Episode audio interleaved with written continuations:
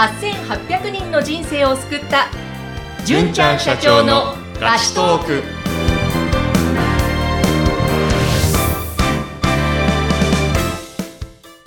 こんにちは。ビーチ株式会社の尾崎です。こんにちは。ナビゲーターの山口智子です、えーさて純ちゃん本日も素敵なゲストをお迎えしていますね。はい。ご紹介しましょう。戦術ライフアドバイザーの黒江桃子さんです。よろしくお願いしますよろしくお願いします。よろしくお願いします。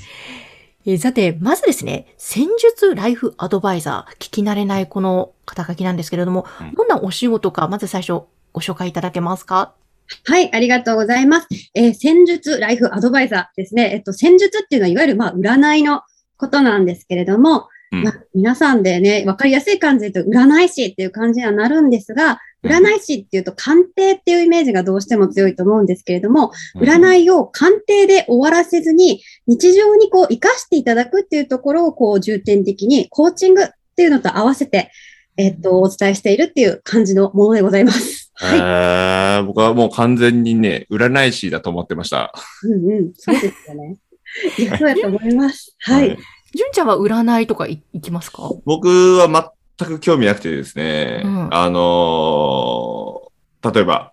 な、なんちゃらテレビの朝のうん、伊手座8位とか言っても、うん全く1ミリもなびかないタイプなんですが、なるほど。はい。先日あの、クルエさんにやっていただいてですね、はい。あのーあ、すげえみたいな。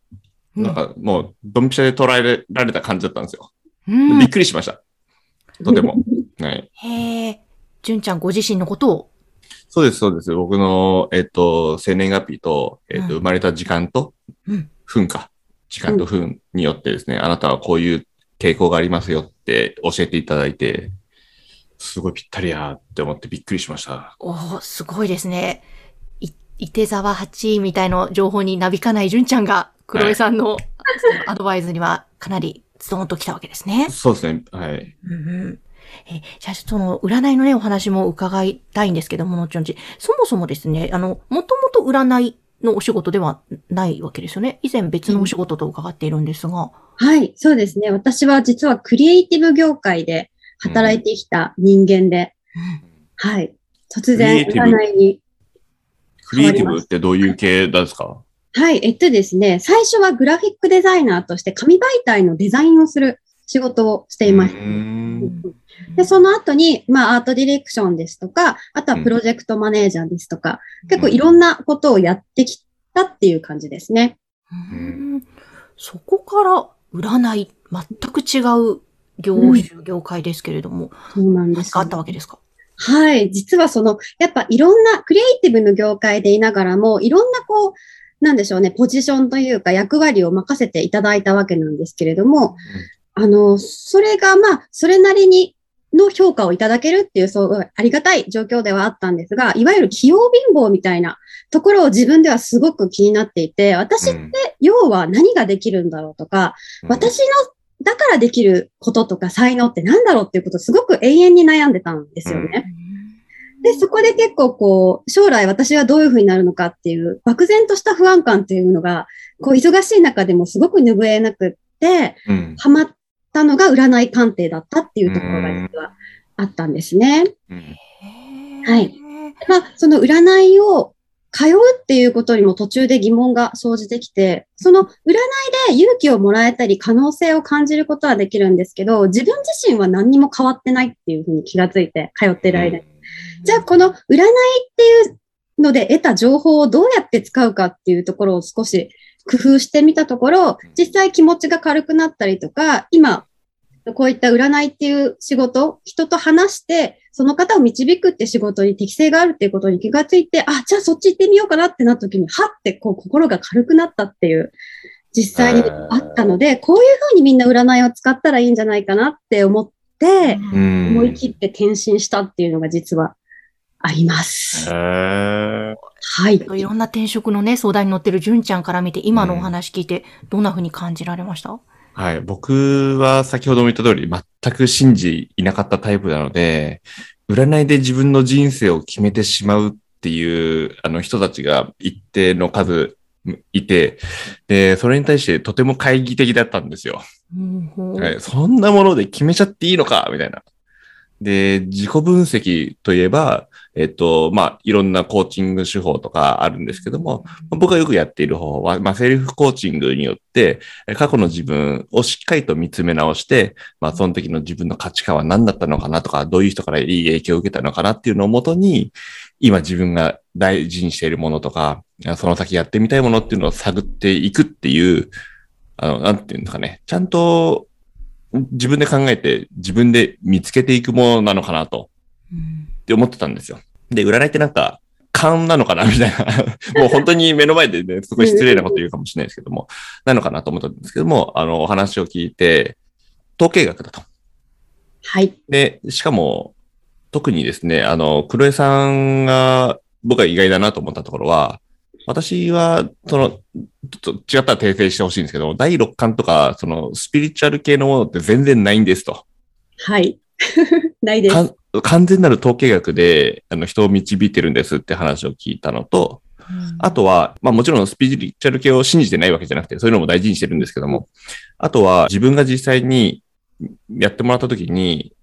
まあ、なんていうのかな、ドンピシャで合ってたっていうのがあってですね、自分の強みを発見する手法として、うん。まあ一つの方法として、まあいいんじゃないかなっていうのはなんとなく今感じているところですね。あーえ、黒江さん、お話聞いて何か感じていることありますか？はい。えっと、やっぱりその尾崎さんがおっしゃるみたいに、例えばね、その伊手座が8とか言われたり、鑑定であなたこうだよって言われても、ふーんで終わったりとか、占いなんかで決めないぞって方もちろんいらっしゃるんですよ。うん。それってなぜかっていうと、占いがどういうものかっていうところがわからないから、ふわふわしたものとか、うんあの、見えないものが勝手に何かしてくれるものっていうふうな、に感じていたりとか、世の中がそういうふうな雰囲気を持ってたりとかっていうことで、まあ、エンターテインメントくらいかなっていうふうに捉えるっていう認識があるからだと思うので、そこのやっぱ成り立ちとか、じゃあここまでどうしてそんなにこう支持されているものなのかっていうところから分かっていただけると、割とちゃんと現実に即したものだよっていうことが分かっていただけるので、これは非常になんかこう、手っ取り早い自己理解のツールうん。だと思っていただけると、そうなのかってこうスッてうん。入っていただけると思うので、私は実はそこの説明からを大切にしていて、小崎さんにもそういうお話もさせていただいたんですけれども、それで多分納得していただけたのかなっていうこともありますし、そういったなんか、やっぱ占いってものがふわふわしてるイメージがあったんだけれども、すごい、こう、腑に落ちましたって言っていただけるようなことが多かったりするので、うん。はい、自分を知るっていう意味では、いいツールなんじゃないかなと、私はお勧めしております。うんはいそうですね。あと、あの、の、その後になんかたまたま耳に入ってきた情報なんですけども、昔の学者はみんな星占いがうん。学問として捉えていたと。まあ、星占いって言っちゃうとね、すごい可愛らしい感じになりますけども、えっ、と、先生術ですか？うんをちゃんと学問として昔の学者たちはみんな捉えていたっていうのも、からもですね、今としてはなんかそういう感じ、なんかふわっとしたイメージを持た、持つ方も多いんじゃないかなと思うんですけども、うんうん。ちゃんとした学問、学問なんですよね。はい、そうですね。うん。ちゃんとね、歴史もあったりですとか、うん。こう、これだけ人間が栄えてきたっていうところと同じように栄えてきたものだったりするので、うそんなに馬鹿にならないものだったりするような気がするので、私はぜひ活用していただきたいなと思って、そういった活動ができたらいいなと思っております。あの、この番組ですね、たくさんあの、純ちゃんにキャリアの相談寄せられるんですけれども、はい。そういったキャリアで悩んでいる方、占いをこんな風に活用していくといいですよっていうのを、うんもう少しあの、具体的にまたさらに教えていただけたらなと思うんですが。はい、ありがとうございます。あのですね、やっぱ占いっていうのは自己理解っていうところにもすごく適しているものなので、やっぱり適性を知るっていうことですとか、あとはそれだけじゃなくて、自分自身にどんな欲望とか、どういったところで満たされるってポイントがあるかっていうこともすごくわかる風になってくるので、仕事を選ぶとき、会社を選ぶときっていうので、自分にとって何がベストかうん。っていうことを選ぶ指針の一つになるかなっていうふうに思います。うん。うん。そういった意味で自己理解のツールとして使えますし、もう一つはやっぱり自分の活動をするっていうのにあたって、追い風が吹くタイミングですとか、うんそういったことがあったりもするので、そのベストな時に活動ができたりとか、あんまり調子が出ない、ベストパフォーマンスが上げられないっていう時は、あの、リサーチに力を入れた方がいいかなとか、そういった風に活用することができるかなと思いますね。うん。うーんああ、そうか、じゃあなんか、本当に確かに占い、私も好きなんですけれども、はい。こう、う受けて、ちょっとテンション上がって、うんうんでその後また戻ってしまったりするんですけど、そうじゃなくて黒井さんにお願いすると、その先、どういうふうにそうやって、その人のタイミング、タイミングでどう動いたらいいかっていうところのアドバイスまでしていただけるというわけですよね。だからもう伴走してくださるというようなイメージですかね。そうですね。やっぱりこう、今、こう悩んでらっしゃるっていう方とか、どうしたらいいかとか、何が適してるかわからない方っていうのは、自分自身のこともわからなかったりとか、その自分自身がわからないがゆえに、その理想までにどうやっていけばいいかわからないうんっていう状態になってる方が多いので、そこまでいけるよっていうことを、こう、その占いでわかる情報とかを提示しながら一緒に進んでいけるっていう形が理想だなと思っております。なるほど。はい。ほど。なんか、この番組でも、純ちゃんにこれまでそのキャリアを積んでいく上で、こういうふうにしていくといいよっていろんな、あの、アドバイスもいただいてますが、そこにまたプラス、占いというツールも、純ちゃんありですね、これ。そうですね。自己理解を深めるためにすごいありだと思います。ですね。い、やーということで、うんぜひぜひあの皆さんも、ね、いて座8になびかなかったしょうちゃんが、ズドンとなびき、あ、なるほどって納得されたという、この戦術ライフアドバイザー黒井ももこさん。あの、気になる方は、あの、もごさん、LINE とインスタやってらっしゃるんですよね。うんはい、やってます。はい。なので、番組の説明欄に、こちらの URL を掲載しておきますので、ぜひですね、皆さんアクセスして、えー、黒井さんの、その、先生術ですね、ライフアドバイザー、アドバイス、聞いてみていただきたいと思います。ということで、すごく今日ね、明るいお声ですごく楽しい、また役に立つお話いただきました。黒井さん、ありがとうございました。ありがとうございましたあ。りがとうございます。